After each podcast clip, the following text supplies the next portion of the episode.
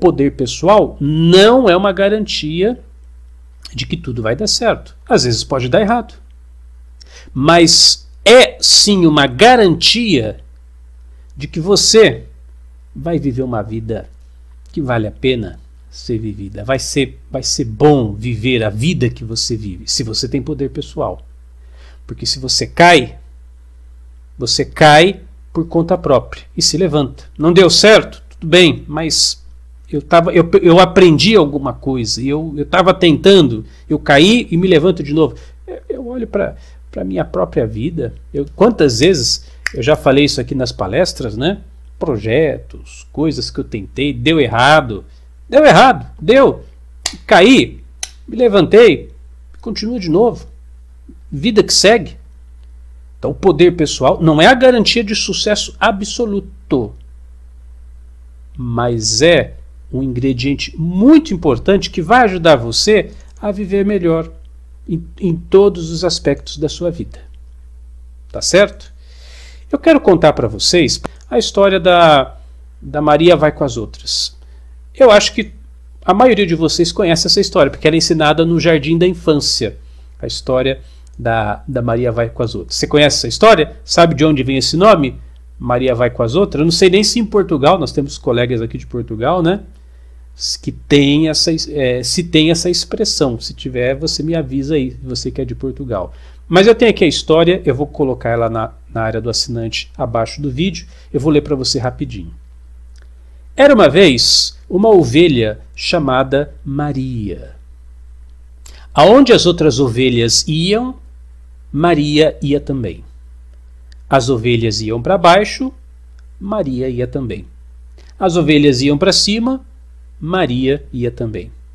Maria ia sempre com as outras. Um dia, todas as ovelhas foram para o Polo Sul. Maria foi também. Ai, que lugar frio! As ovelhas pegaram uma gripe. Maria pegou uma gripe também. Atim! Depois, todas as ovelhas foram para o deserto. Maria foi também. Ai, que lugar quente! As ovelhas desmaiavam de calor. Maria também. Ui, puf! Um dia, todas as ovelhas resolveram comer salada de giló. Maria comia também. Que horror! Foi quando de repente Maria pensou: se eu não gosto de giló, por que é que eu tenho que comê-lo? Maria pensou, suspirou, mas continuou fazendo o que as outras faziam. Até que as ovelhas resolveram pular do alto da montanha para dentro da lagoa. Uma ovelha pulou, outra ovelha pulou, as todas as ovelhas pulavam. Pulava uma ovelha, mas não caía na lagoa, caía na pedra, quebrava o pé e chorava. Mé! E assim, quarenta e duas ovelhas pularam, quebrando os pés e chorando. Mé! Mé! Chegou a vez de Maria pular. Ela deu uma requebrada entrou num restaurante e comeu uma feijoada. Agora, Jamé, Maria vai para onde caminha o seu pé. Muito divertida essa historinha, né? Eu aprendi essa história, acho que no jardim da infância.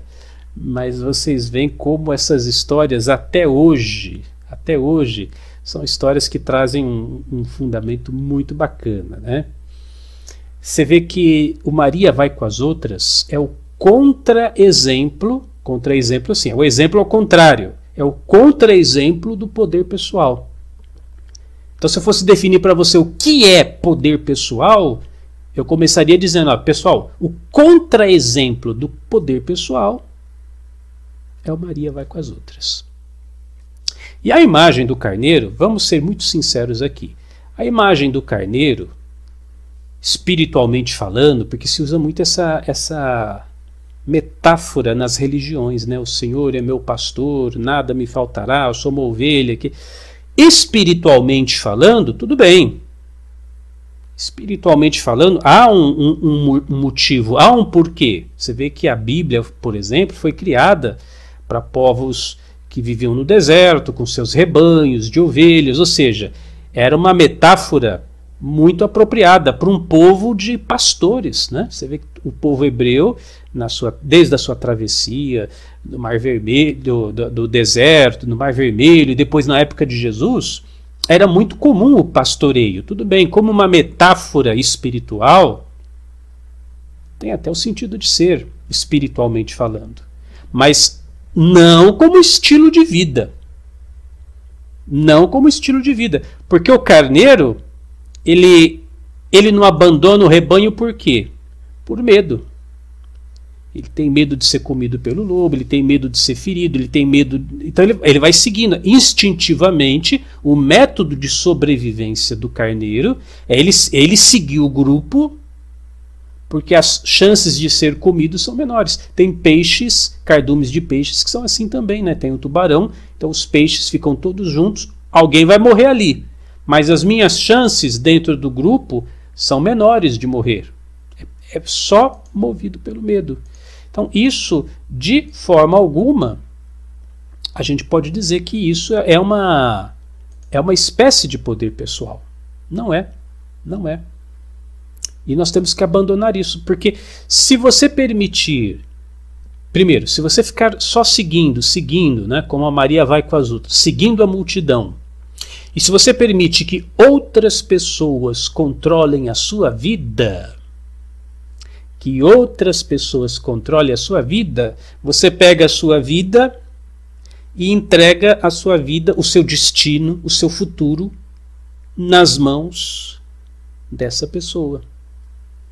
E qual é o efeito colateral disso? Quando você entrega a sua própria vida para o outro, você fica sem metas, sem objetivos, sem sonhos. Lógico, você perde tudo, né? Perde tudo. Já contei para vocês também em outra apresentação, só não me lembro qual, não me pergunte agora que é tant, tantas conversas que nós já tivemos, né? Eu não vou me lembrar. Mas aquele jovem estudante de medicina, ele não, ele não queria fazer medicina. Ele não gostava de medicina, não era a praia dele tal, etc. Mas papai queria que ele fosse fizesse medicina, mamãe queria que ele fizesse medicina porque os pais eram médicos. E quando eu conversei com esse rapaz, estava profundamente deprimido, se sentindo muito mal, depressivo, usando até drogas, porque ele estava indo por um caminho que ele não queria, mas tinha que agradar os outros. Então eu pergunto: onde é que está o sonho? Onde é que estão os objetivos? Onde é que estão as metas desse cara que vive para satisfazer os interesses de outras pessoas, ainda pessoas que os amem, tudo bem, mas é, é o interesse de outra pessoa que não é ele. Então, quando você faz isso, você entrega o seu destino, o seu futuro, a sua vida, a sua motivação, você entrega a sua energia para outra pessoa e não sobra nada para você. O convite dessa apresentação de hoje é para você ter poder pessoal, para você resgatar sua dignidade. É para você resgatar a sua individualidade.